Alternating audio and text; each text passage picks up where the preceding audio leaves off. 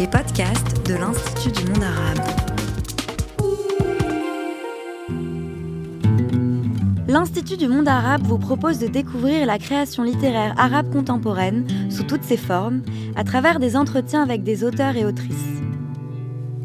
Dans cet épisode, Mohamed Aïssaoui reçoit Vénus Rouligata pour son roman Ce qui reste des hommes. Pour commencer, écoutons un extrait lu par Farida Rawatch.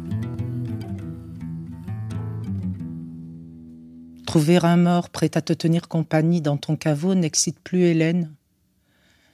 Tu ferais mieux d'embaucher un vivant, un grand costaud capable de réchauffer ton lit et tout le reste. Tu égrènes dans l'ordre ton arthrose cervicale, l'épanchement synovial de ton genou gauche, ta tendinite. Tu tomberais en miettes si jamais on te touchait. L'homme parti, on prend un chat, Argument irréfutable. Ta passion pour les chats est bien connue qu'ils viennent de Perse ou du caniveau. Tes amis devaient accepter leur présence à ta table, sur leurs genoux, s'extasier de leur intelligence et ne pas s'offusquer lorsqu'un malon rude s'excitait sur leur manteau de fourrure. Cinq chats morts en quinze ans. Tu as cessé d'en adopter donc de rire puis tu as déménagé à l'autre bout de Paris, loin du jardin où tu les avais enterrés, creusant la terre à la lueur des étoiles, puis l'arrosant avec tes larmes. Quand tu feuillettes tes albums, tu les nommes dans l'ordre comme les élèves d'une même classe. Gigi l'amoroso, qui bandait à la seule vue d'une tourterelle. Lulu, qui faisait la publicité de gourmet, mais préférait les pâtés Félix. Gribouille, qui collectionnait les capsules de Coca-Cola, Ficelle, l'anorexique, Roméo, qui te rapportait des souris mortes pour tes petits déjeuners, c'est lui qui a mordu le pied du grand homme devenu poussière dans l'urne lorsqu'il l'a vu allongé sur toi dans ton lit. La sale bête. La sale bête. Parti mécontent, jamais revenu, remplacé par le sinologue. Plongé dans le courrier vieux de vingt ans de ce dernier, tu cherches un indice pour le retrouver. Tu tournes en rond. Un chien qui se mord la queue. Il a disparu du jour au lendemain. Sa chair au Collège de France est occupée par un autre. S'il était mort, tu l'aurais appris par les journaux. Et rien à attendre d'Hélène, partie sur la côte d'Azur. Elle cherche un acquéreur pour sa maison, abandonnée depuis la disparition de Philippe. Son message? Réduit à l'essentiel. Besoin de respirer un autre air, je t'écrirai de là-bas. C'est la première fois qu'Hélène évoque la maison quittée en catastrophe après le meurtre de son mari. Le téléphone et l'électricité résiliés, elle, payait les impôts sans rechigner. Elle vendrait, une fois élucidé le crime, et les meurtriers sous les verrous. Des Corses venus de l'autre rive étaient dans tous les esprits. Mais personne n'osait le dire. Seule la mafia avait intérêt à éliminer l'avocat qui leur tenait tête dans le prétoire, qui voulait l'éradiquer. Tu revois la terrasse éclairée par la lune, les convives en noir, accueillis par Hélène en blanc. On n'entendait que les vagues qui frappaient le quai avec fureur, écrasante la bâtisse obscure qui nous surplombait. On parlait à voix basse, on chuchotait. Les visages tournés vers la façade cherchaient l'étage et la chambre où avait été trucidé le maître des lieux. Toi, tu regardais l'autre rive, l'île enveloppée de brouillard. C'est de là que sont venus les assassins, t'avait susurré ton voisin de table. Leur embarcation amarrée au ponton, ils ont profité de l'absence d'Hélène et du chauffeur pour éliminer leur ennemi. Il y avait du sang partout, lisait-on dans la presse. Le lys blanc, devenu rouge. Tu l'écoutais sans le regarder? Tes yeux suivaient le brouillard qui marchait sur la mer à grands pas en direction de la terrasse et des cent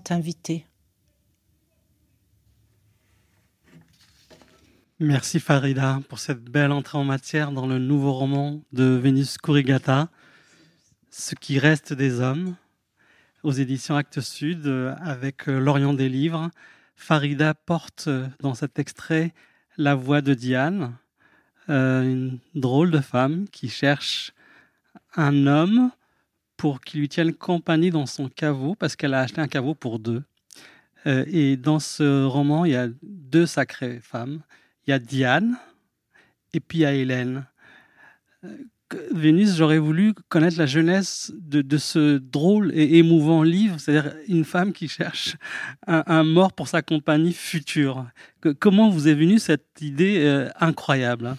Regardez, il y a un an, vu le confinement, vu la peur de mourir et que personne ne puisse s'occuper de moi, de mes obsèques, mes enfants vivent dans un autre pays, euh, j'ai été boulevard Edgar Quinet et je me suis commandé un caveau. Je suis rentrée très mal à l'aise là-bas.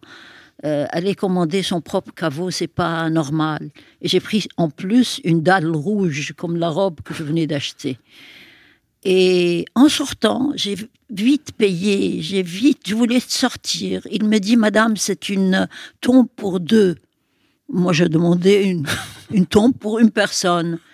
Et là, en sortant, en marchant pour retrouver le bus, je me suis demandé, mais qui je vais mettre avec moi? Divorcée, deux fois veuve, je suis très seule, personne ne viendra. Et dans ma tête, ont surgi les hommes qui ont passé dans ma vie. Je me suis appuyée un peu sur eux, mais après la fiction a pris le relais. J'ai commencé le jour même en voyant dans les pages des nécrologies le nom de l'un d'entre eux, celui qui a été justement, Farid a dit, il a eu le pied mordu par la chatte quand elle l'a vu allongé sur moi. Et je vois dans les nécrologies qu'il est mort, ce grand homme, membre de l'Institut, historien, orgueilleux, fier de lui-même. Je savais pas qu'il s'était marié entre-temps et j'appelle pour dire à la famille, si vous n'avez pas de caveau, regardez, j'en ai un, je pourrais le recevoir. Et j'ai une virago qui me dit, c'est pour continuer à baiser ensemble là-bas. J'ai dit, non, madame, c'est pour vous soulager, pour vous, je ne sais pas quoi. Eh bien, vous l'aurez demain. Demain, à midi exact, je croyais que une plaisanterie. Eh bien, à midi exact, il y avait un coursier qui arrive avec un paquet dans lequel il y avait une urne de cendres. Donc, il l'avait euh, incinéré et on m'envoyait des cendres. Je veux pas de cendres, je voulais quelqu'un avec moi dans mon caveau. Eh bien, je les ai mis sous l'évier avec tous les produits d'entretien. Voilà. Je crois, Vénus, que ce livre qui a qui est court mais très intense, qui est une sorte à la fois d'enquête et de, quête de soi, vous avez rarement parlé de vous euh, autant que dans ce court roman. C'est-à-dire qu'en allant à, la quête de ces hommes euh, que vous avez connus, que vous avez rencontrés, que vous avez aimés, euh, c'est une manière de parler de soi. Il le fallait, c'est le dernier roman. J'ai 83 ans. Je suis une femme très fatiguée. J'ai publié 56 livres. J'ai eu 17 prix entre poésie et roman. C'est la dernière fois, je me suis dit, je vais me mettre dedans. Je vais raconter ce qui m'a fait mal avec humour. C'est venu, l'humour est venu. C'est vraiment très drôle. Oui, c'est l'humour euh, sémite, comme on l'appelle, les murs juifs. eh bien, tout ce que j'avais, tout ce qui m'avait fait mal, je l'ai raconté d'une manière drôle. Et d'ailleurs, mes lecteurs les quelques lecteurs qui m'ont lu, ils m'ont dit Ah, ce que j'ai larmoyé en lisant tel passage, eh bien, ce tel passage qui l'a fait larmoyer, moi, il m'a fait rire. Un autre me dit Qu'est-ce que j'ai ri en lisant ton histoire avec le. Eh bien, ça, ça m'a fait pleurer. On ne sait pas qu'est-ce qui fait pleurer et qu'est-ce qui fait rire. il fallait que je me raconte. Et c'est pourquoi je suis revenue chez mmh. mon premier éditeur, mmh. c'est-à-dire chez Marie Desmeurs, chez mmh. Bertrand Pi, parce qu'il fallait clore la boucle, fermer la boucle. Donc, Mm. c'est le dernier roman qui me raconte qui je suis dedans. Je suis quelqu'un qui suis très heureux d'écrire de la poésie. Dans la poésie, je suis chez moi. Euh, ça ne demande aucun effort. Le roman demande beaucoup d'énergie. Alors je rappelle quand même que vous avez eu le concours de la poésie et, beaucoup d'autres euh, prix euh, liés à la poésie, mais aussi que vous avez une œuvre romanesque derrière vous. Vous avez parlé d'Actes Sud, euh, notamment des romans publiés chez cet éditeur. Il y a quelque chose qui revient quand même par rapport à d'autres textes, et on l'entend dans l'extrait lu par Farida. Il y a un tutoiement à soi-même en fait. C'est la romancière qui s'adresse à elle-même et ça donne une, une distance à la fois ironique et émouvante. Ça, c'est quelque chose, euh, je crois que pour euh, la biographie romancée de Tsetsvaya, vous l'avez tutoyée elle, si je me souviens bien. Je vais vous dire, j'ai beaucoup essayé le jeu parce que je me rappelle de mon éditeur qui me disait utilise le jeu. C'était trop. J'ai fait ceci, j'ai fait cela. C'est comme une confession, euh, comment vous dire, je devenais vulgaire comme si je me racontais une indécente. Mmh. Euh, le tu, c'est que je prends une distanciation avec moi-même et je dis tu, mais alors là, en disant tu, je peux raconter des choses les plus scabreuses ah, mais... et ça ne dérange pas. alors que je, c'est, c'est fatal, c'est, terrible. Plus impudique presque. Ouais, tu, j'adore le tu. Ouais. Je me tutoie, je me raconte mes histoires. Euh, c'est beaucoup plus facile que le jeu. Et j'ai bien envie que vous parliez du deuxième personnage, qui est Hélène, qui, qui, euh, qui vous écrit, euh, qui écrit à, Diane. Et c'est presque deux amis fusionnels. D'ailleurs, vous utilisez ce terme. Et euh, c'est d'ailleurs elle hein, qu'on entend en premier qui vous dit Mais qu'est-ce que tu, tu, fais à chercher un mort alors que tu ferais mieux de chercher un vivant qui te réchaufferait le qui te ferait l'amour et autre chose. qui te ferait l'amour. Et alors, quel est le rôle d'Hélène dans ce roman? Euh, Hélène était une amie qui n'était pas une amie. J'étais veuve euh, nouvellement, j'étais déprimée. Des amis m'ont amené à dîner chez cette dame qui est invitée pour la première fois depuis deux ans dans la maison où son mari a été assassiné par la mafia corse. Elle ouvrait sa maison pour la première fois, elle y venait pour la première fois après l'assassinat de son mari. Tout le monde était en cravate noire, en robe longue, euh, sur une terrasse énorme qui surplombe la Méditerranée. La mer, c'était sur la côte d'Azur. Euh, et je voyais les gens chuchoter, on était éclairés par des bougies, la maison était complètement fermée et en plus non éclairée. Il y a quelque chose de surréaliste. Elle n'a pas voulu ouvrir la maison où son mari était mort. Et un voisin me dit, son mari a été assassiné, mais je ne sais pas dans quelle chambre, dans quelle fenêtre on peut savoir. Alors tous les regards regardaient les fenêtres. Un traiteur a apporté le dîner, les tables, les chaises, des bougies. On a dîné dehors, les 100 personnes, sur cette immense terrasse qui surplombe la mer. Et puis, le traiteur a tout emporté. La maison est restée noire. Et ça, pour moi, ça m'avait beaucoup, beaucoup, beaucoup marqué. Et en partant, il m'a dit, je vous ai pas assez vu. On m'a dit que vous êtes écrivain, je vais vous lire. On va surtout parler beaucoup. Eh bien, on n'a pas... Euh, cessé de parler depuis 35 ans. Je connais toute sa vie, mais elle devient une autre. Je n'ai plus osé continuer, alors j'ai inventé après. Je suis allée vers la fiction, je pose mes pieds sur hmm. du réel pour aller plus fort vers la fiction. J'ai inventé qu'il est revenu des années plus tard pour vendre sa maison. Hmm. Elle trouve deux voyous, mais un beau garçon, plutôt un autre sympathique, moins beau, comme ça. qui squatte la maison. Et les voisins disent que ce sont eux qui ont tué le mari et qui squattent dans cette maison. Voilà. Mais elle, elle en a cure parce que ces deux hommes lui apportent un bonheur euh, simple. Euh, oui, elle n'a jamais eu autant de bonheur avec son mari ni avec les hommes qu'il a aimés. Parce que c'est des femmes qui ont beaucoup aimé des hommes. Il n'y a pas à dire. que ce soit Diane ou que ce soit. C'est des femmes qui, pas pour le sexe, c'est des grandes amoureuses. Elles ne peuvent pas imaginer la vie sans un homme qui nous aime, qui nous dit je t'aime, tu es belle, des choses comme ça. Donc, euh, Hélène est très heureuse parmi ces deux. Elle ouvre la porte avec sa clé. Et il y a l'un d'entre eux qui dit Qu'est-ce que vous faites là? Elle lui dit, je, viens chez moi. Il lui dit, dors, vous quittez votre maison pendant des années, vous voulez la récupérer en un clin d'œil. On s'est occupé, on a fait des travaux, on a euh, nettoyé, on a ciré les parquets. il y a un autre beau garçon derrière lui, un blondinet aux yeux bleus, qui lui dit Mais laisse-la rentrer, laisse-la rentrer. Elle est chez elle. Elle est fatiguée, c'est madame, c'est la propriétaire elle découvre qu'il y a une table, euh, on ajoute un couvert, elle dîne euh, au coin du feu, on a fait un feu dans la cheminée, Ils deviennent copains, amis, amis, comme tout. Ils vont au casino ensemble jouer. Eux perdent, mais elle paye, mais ça fait rien. Elle est contente. Sa vie est, est plus amusante. Et alors, c'est vraiment deux personnages très forts qui, à la lecture, on, a l'impression de les voir vivre, ces deux êtres fusionnels, mais il y a quelque chose quand même qui les oppose fortement. Il y a Diane, j'allais mm. dire vous, en tout cas celle qui a, l'air de vous ressembler à beaucoup, c'est vous qui le dites, euh, Diane qui, elle, cherche un mort. Et il y a Hélène qui cherche la vie. Ouh, comme c'est bien dit.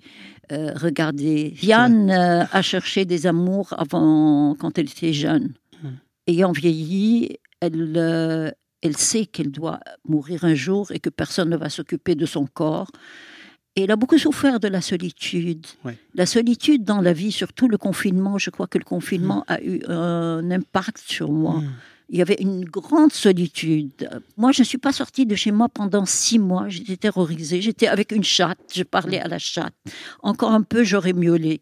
Et finalement, euh, Diane par peur de cette solitude, ne veut pas être seule aussi dans son caveau. Mm. Elle cherche un mort. Alors, elle va interviewer. Le premier, on lui a envoyé les cendres, ils sont sous l'évier, mais elle va chercher les autres. Il y a un sinologue qui l'a adoré dans le temps. Il lui a dit Tu viens me retrouver en Chine. Il était professeur au Collège de France. Eh bien, il a complètement disparu de la circulation et elle n'a pas de ses nouvelles. Elle fait une véritable enquête policière pour retrouver auprès des universités où il Même aux États-Unis, on voit partout. Pour hein. qu'elle sache où il est. Et finalement, elle le trouve. Elle trouve que c'est un homme qui a beaucoup changé, où que tu étais pendant ces 20 ans. Je faisais le même le même euh, marche que Mao, mais 20 ans après Mao quand même, à pied. Euh, il est devenu euh, un peu fantasque, un peu fou, je dirais. Il habite un château en Bourgogne qui tombe en ruine, mais il dit les châteaux c'est pas fait, fait pour moi. Je l'ai échangé contre une bergerie. Je vais élever des moutons. Elle, dit pourquoi élever des moutons? Il dit c'est pour leur apprendre à ne pas avoir peur du loup. Il y a un autre personnage qui m'a été demandé par Bertrand Pi. Bertrand Pi m'a dit je veux une vraie histoire d'amour vécu. Et je me suis rappelé une conférence de Barthes à la Sorbonne avec un homme qui avait tout l'air d'un Indien, ah. adossé à un mur, en train d'écouter les yeux fermés. Et ma curiosité, une fois terminée la conférence, je l'ai suivi jusqu'au métro et je lui ai demandé Vous êtes Sioux, vous êtes euh, Cherokee, vous êtes quoi? De quelle tribu d'Indiens? Il m'a dit Non, je suis Inca du Pérou. Il me donne son livre. C'est un grand écrivain qui est mort il y a 20 ans, qui a beaucoup écrit sur les Indiens du Pérou qui ont été chassés de leurs terres et qui sont euh, réduits à être des mendiants dans les villes parce qu'il y a leur pays, leur gouvernement avait vendu leurs terres à une société américaine qui avait barricadé les prés, leur bétail mourait de faim. Alors lui voulait à tout prix se battre pour rendre leurs terres aux Indiens. Et il y a eu une histoire d'amour non consommée entre nous qui est la plus belle, je dirais. Parce que non consommée, je ne sais pas. Il m'a amené voir des Incas, des Péruviens ici, des Indiens dans leurs euh, petits magasins où ils vendent tout ce qui se fait là-bas, les draps, les tapis indiens, les chapeaux indiens. Et après, il m'a invité à la fête. Tout de suite après, il y avait une fête des Indiens, fête de la Lune, une fois l'an.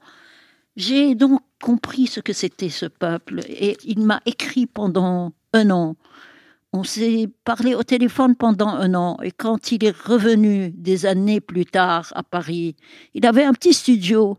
Il m'appelle pour me dire je viens de rentrer, il pleuvait à verse, je viens de rentrer, je vois qu'il y a des scellés sur ma porte. Est-ce que tu acceptes que je dorme chez toi? Accepter, je venais de perdre mon mari, j'étais mal, et puis il y a mes deux filles, accepter que étranger vienne dormir chez moi, ça m'a semblé un peu scandaleux. Et je me suis dit, et jusqu'à maintenant je le regrette, je ne peux pas.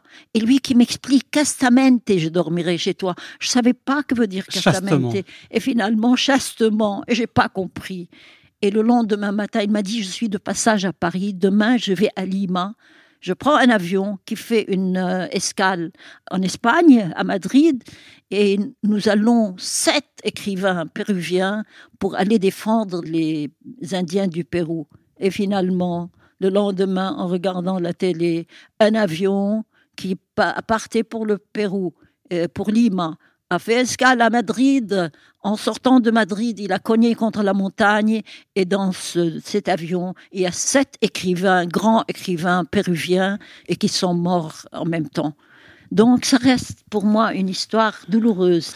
Alors on voit dans le roman une quête d'un compagnon de mort et parmi cette quête, on va se retrouver dans un château. Euh, Farida va nous lire euh, cet extrait. À la descente du train, tu ne t'attends pas à voir ton ancien amant sur le quai agitant ses longs bras comme pâle d'éolienne. Il t'a prévenu qu'il est infirme. Ses jambes ne le portent plus.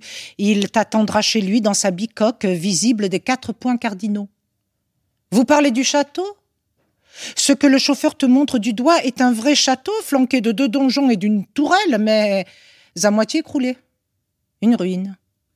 Une montée raide, un paysage aride, une terre pauvre, pas un seul arbre pour rompre la monotonie des lieux. Un cimetière surgit à un tournant, les tombes grises grillent au soleil. Des moutons faméliques arrachent des touffes d'herbe à un sol assoiffé. Ils guettent ton arrivée par la fenêtre, te crient que la clé est à gauche du seuil, sous la pierre gravée d'une salamandre. Appuie-toi bien sur la rampe. Les marches de l'escalier sont affaissées. J'attends l'aide des monuments historiques pour le réparer. La clé dans ta main pèse une tonne. Jamais vu une clé aussi lourde du fer, à moins que ce ne soit du plomb. Tu le retrouves à sa voix derrière une porte, trois étages plus haut. C'est donc pour m'enterrer avec toi que tu as fait tout ce chemin? Clame-t-il en guise de bienvenue. Du camouflage, les pierres tombales, malgré les inscriptions en or et les suppliques. En a beau une tombe reste une tombe, autant dire une poubelle, et le mort un déchet, une ordure. Hop là on s'en débarrasse, le plus vite serait le mieux. J'accepte ton offre, mais à une condition, moi en haut, toi en bas. Sinon, je me ferai enterrer dans le désert de Gobi, sous cent pierres surplombées, surmontées d'un pieu où flotteront des chiffons de toutes les couleurs, pour être vus de loin. Désarçonné par l'accueil et essoufflé par l'ascension des étages, euh, tu veux savoir pourquoi cent pierres Ni plus ni moins l'âge d'un siècle, ma chère, car seules les pierres empêchent les chacals de déterrer les cadavres pour les manger. Des champions pour creuser le sable et retrouver le mort au flair, mais incapables de déplacer le moindre caillou. L'œil est grillard, il te parcourt de la tête aux pieds, te demande à combien d'années remonte la dernière fois qu'il t'a fait l'amour et s'il était performant comme d'habitude. Il lui faut une date, son pèlerinage sur les traces de Mao a effacé tout le passé. Son calendrier personnel est désormais réduit à deux dates, avant Mao et après Mao, comme pour le Christ. Deux mille kilomètres à pied. Passé le centième, je n'ai plus compté. Mes pieds étaient en lambeaux. J'en garde les cicatrices. Il se déchausse, te montre l'envers et l'endroit de ses gros pieds, veut que tu touches, mais tu t'abstiens. Moins épuisé, surtout assise, tu en aurais ri. Tu cherches un siège en trouvant étroit et tout en hauteur, épiscopal si tu en juges par les inscriptions latines gravées sur le dosseret. Le fauteuil de l'aïeul, te renseigne-t-il. Elle m'appelait le shintok, je l'appelais le hérisson à cause de sa barbe. Un cadeau empoisonné, cet héritage. Une baraque pourrie. Deux hivers à me geler les parties et pas le moindre acquéreur. J'ai fini par trouver la solution. Un berger me cède sa bergerie contre mon château. Une bonne affaire, non? Pourquoi une bergerie et, et pas une maison? Demandes-tu à tout hasard? Pour apprendre aux moutons à ne plus avoir peur du loup. Merci. Alors, on, le voit, hein, quand même, Diane euh, a eu des drôles d'hommes, si, j'ose dire. Et elle le reconnaît elle-même, à, moins que ce soit euh, Hélène. Elle lui dit Tu attires comme un aimant les fantasques, les extravagants et les délirants de ton espèce. Je vais vous dire pourquoi. Parce que cette femme n'a jamais été attirée que par les écrivains c'est des hommes, des écrivains, des professeurs, euh, sinologues, euh, euh, membres de l'Institut. C'est des gens qui, qui sont souvent fantasques. Ouais. elle n'a jamais cherché un homme d'affaires sur lequel s'appuyer. Sur... Mm. Ce qui revient aussi, mais c'est en filigrane, j'allais dire que c'est le mode d'emploi de l'écriture Vénus Corrigata. Alors, je sais que dans ce roman, vous avez voulu et je vous lis tout de suite, vous avez échoué. Essayez de, de, ne pas mettre de poésie. Exactement. Parce qu'il y a des mm. fulgurances, des moments de grâce, aussi drôles que émouvants. Et pourquoi euh, n'aviez-vous pas envie de dire, bah, je mets aussi de la, poésie? C'est naturel en vous, ça Non, j'ai voulu ne pas dire que c'était moi. Oui. J'avais honte. J'ai de grands enfants. Dire qu'il y a eu tellement d'hommes qui ont traversé ma vie qui a eu même un chat qui a mordu le pied d'un de mes amants. J'avais envie que ce soit quelqu'un d'autre et puis j'ai été rattrapée. Je suis un écrivain, alors je vois que cette femme est tout le temps en train d'écrire, d'écrire, d'écrire. Elle remplit sa vie par l'écriture parce qu'elle a été déçue par les hommes. Il n'y a plus que l'écriture et les mots qui lui tiennent compagnie, ce qui était mon cas pendant le confinement. S'il n'y avait pas les mots et l'écriture, euh, je me serais enterrée vivant dans mon jardin. D'ailleurs, la proximité du mot mort et mot est assez étonnante. Parce que c'est chercher des mots pour tenir compagnie. Tout à fait. Et quand j'ai parlé de mode d'emploi, j'ai relevé quelques phrases. Par exemple, écrire ta seule thérapie, même quand le monde est sur le point de s'effondrer et qu'il ne restera personne pour raconter ce qui est passé. Un peu plus loin, écrire l'insoutenable, non pour le partager, mais pour t'en défaire. Et d'ailleurs, Hélène euh, vous dit, euh, en fait, la vie ne te sert qu'à écrire. Mm. C'est un peu euh, votre manière d'être artistiquement L'écriture m'a toujours consolée de la vie. J'ai eu beaucoup de drames, comme beaucoup de monde. et chaque fois que je tombais, je me disais, je me suis fracassée pour toujours. Je ne pourrai jamais plus me soulever, après la mort de mon mari surtout. Après sept ans de mariage. Hmm. mais euh, écrire me faisait léviter au-dessus de mon malheur. Hmm. Et c'est quotidien vous écrivez tout le temps J'écris tout le temps pour ne pas sombrer. D'ailleurs, dès que je me sens mal, euh, mes enfants me disent écris, écris, écris. Les enfants savent que c'est mon seul euh, remède. Hmm. Il y a un autre moment dans le roman où vous indiquez donc que euh, d'ailleurs c'est Hélène qui vous parle, tu t'es toujours servi de ta vie et de celle de tes amis pour imaginer des livres la goutte d'eau devient océan sous ta plume. Exactement. Il y a un sens Exactement. Il y a beaucoup d'amis qui se retrouvent dans mes livres. Et j'en suis ce sens de l'exagération de, la vie aussi, un peu. Exactement. Je l'ai fait d'ailleurs pour Diane. Elle n'a pas eu mm. tellement d'amants. Elle a essayé. Il y a des gens qui lui ont fait la cour. Ils sont devenus une vraie passion dans le livre. L'imaginaire mm. est beaucoup plus grand que que la vie qui est petite et que les possibilités qui s'amenuisent avec le temps, on mm. vieillit, on est fatigué, mm. on ne peut se contenter que d'une page à écrire, à remplir. Mm. On ne peut plus assumer autre chose qu'une page.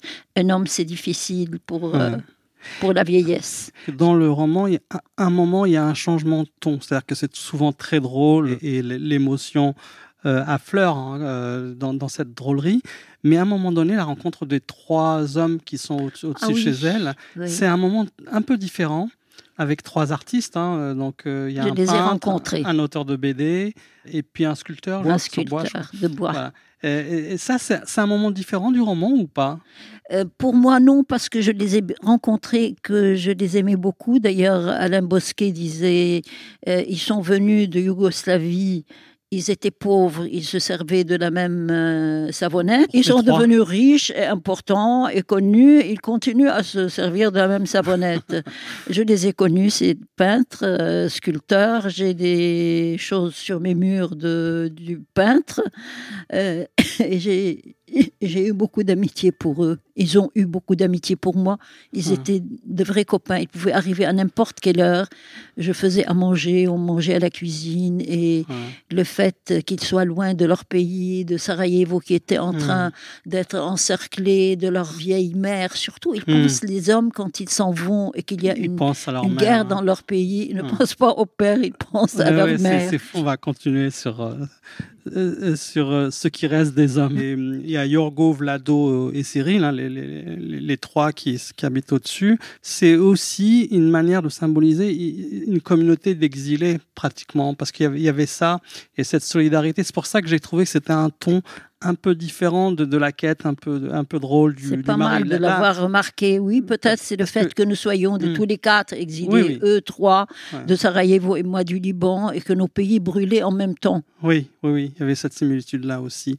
Toujours dans ce, euh, dans ce travail d'écriture, j'aime bien euh, essayer de, de comprendre la cuisine littéraire de, de- de l'écrivain.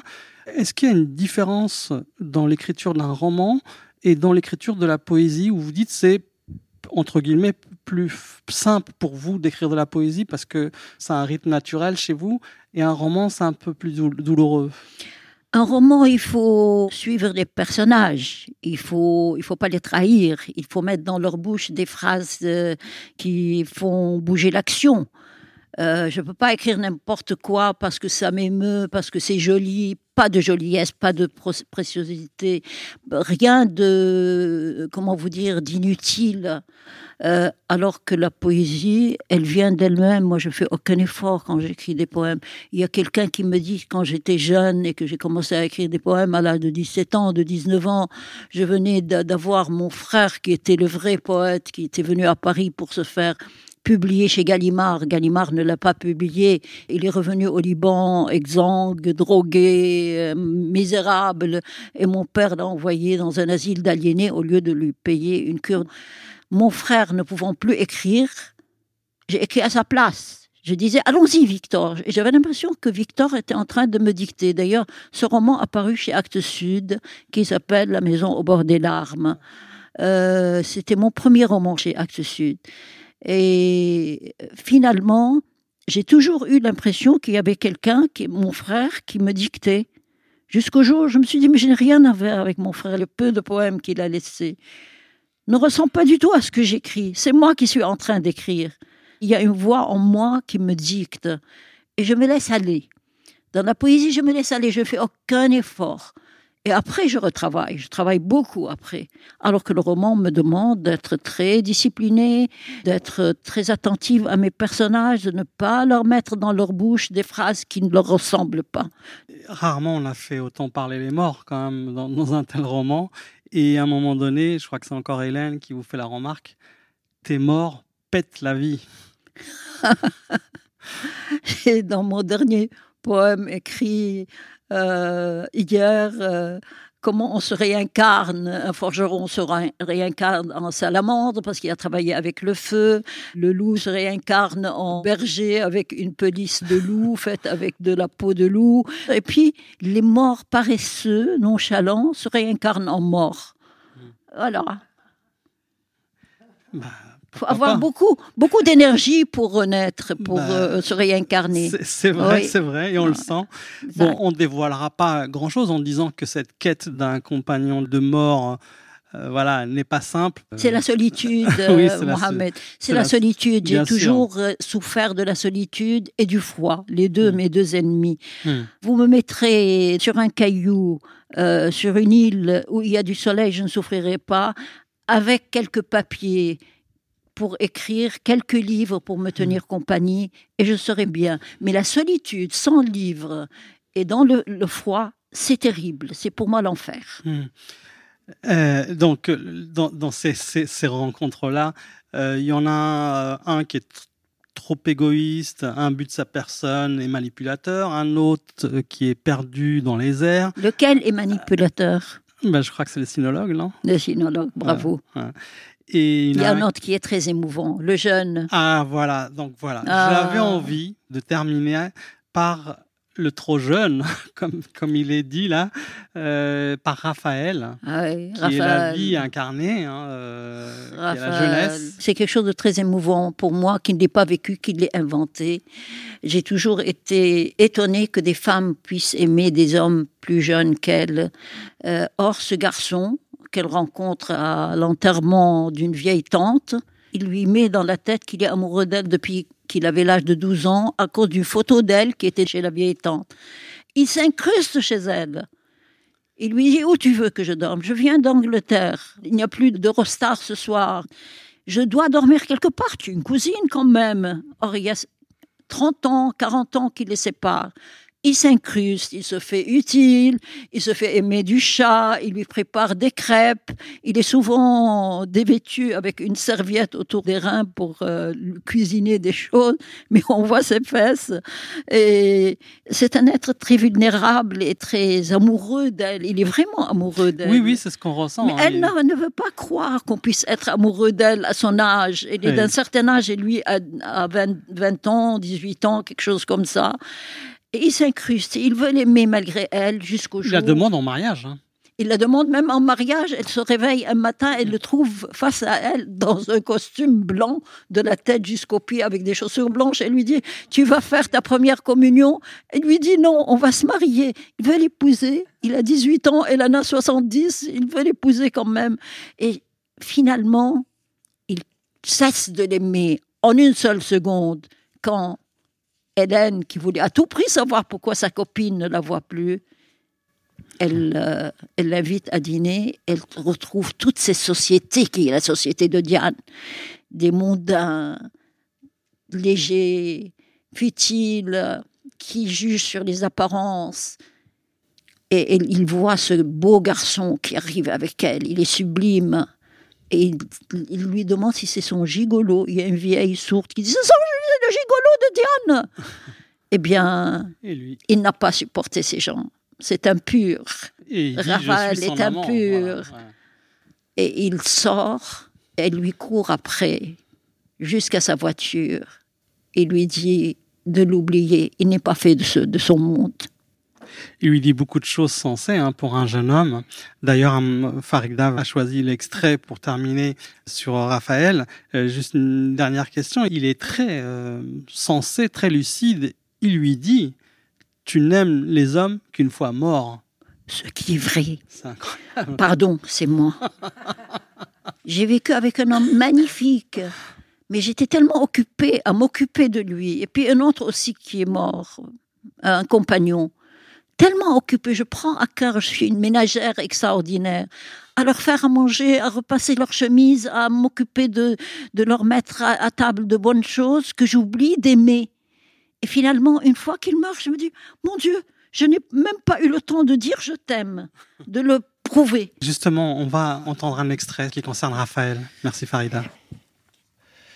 Toujours debout dans son costume blanc, Raphaël t'explique qu'il s'agira d'un mariage de courte durée puisqu'il mourra tout de suite après pour que tu puisses l'aimer, étant donné que tu n'aimes les hommes qu'une fois morts. Assez, t'exclames-tu excédé. Tu lui fais peur, comme jadis sa mère quand elle lui criait dessus jusqu'à s'écorcher la gorge. Ses colères tonitruantes, la rage silencieuse et froide du père. Enfant ingrat, tu mérites d'être orphelin. Quand ils sont partis chacun de son côté, il a pensé qu'une bourrasque les avait emportés à l'autre bout de la terre, qu'ils n'arriveraient pas à retrouver leur chemin pour venir le rechercher. Enfermé dans son pensionnat entouré d'orties, il était persuadé que ces démangeaisons étaient son châtiment. Des stigmates, pareils à ceux de Sainte Thérèse et du petit Jésus dont le portrait régnait sur le réfectoire. C'est de ma faute si mes parents m'ont abandonné, s'ils ont cessé de m'aimer. Ils se le répétaient tous les soirs, se frappaient la poitrine du poing, jusqu'au sang. Quand je suis sortie du pensionnat, j'ai compris la cause de tant de haine. Ma grand-tante avait déshérité mon père en ma faveur. J'ai pris le train jusqu'à Eton, où il habite, pour lui dire que je n'en voulais pas de cet héritage. Arrivé face à son beau cottage, j'ai longtemps sonné. Il devait faire sa sieste, il a ouvert la porte en caleçon, puis l'a aussitôt refermée sans m'inviter à entrer.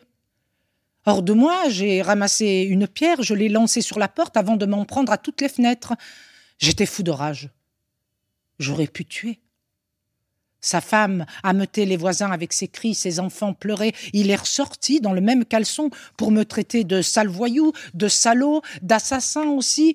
J'aurais ta peau, fils de pute. Il hurlait, l'écume à la bouche. Il veut ma peau.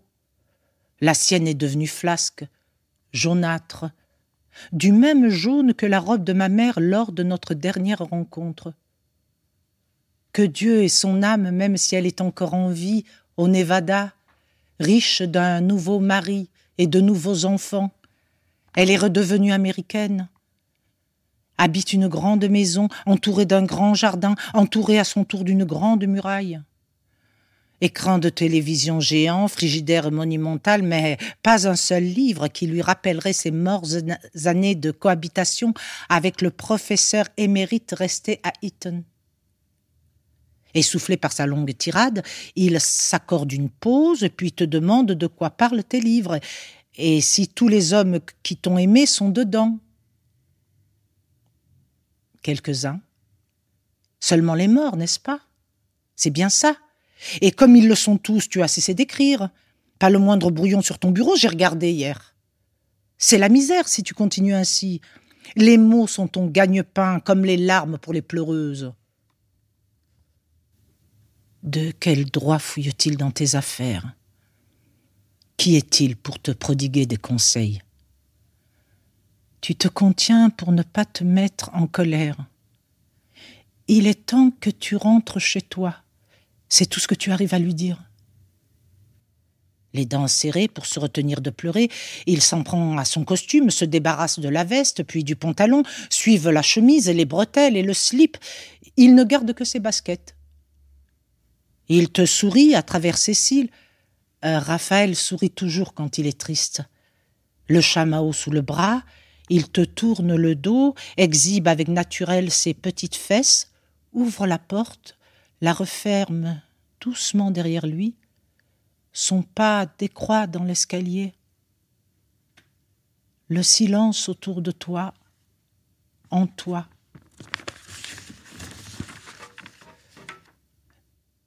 La veste, accrochée au dos de la, chaise, figure un épouvantail à moineaux.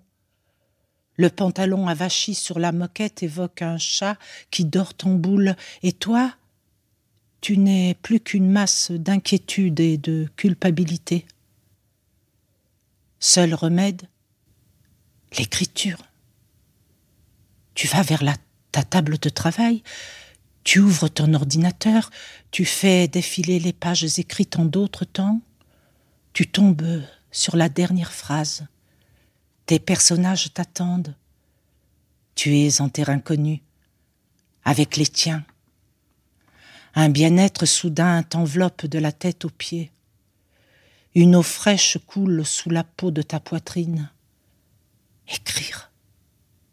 Tant que le jour est jour ne s'arrêter qu'à la tombée de la nuit et de tes paupières.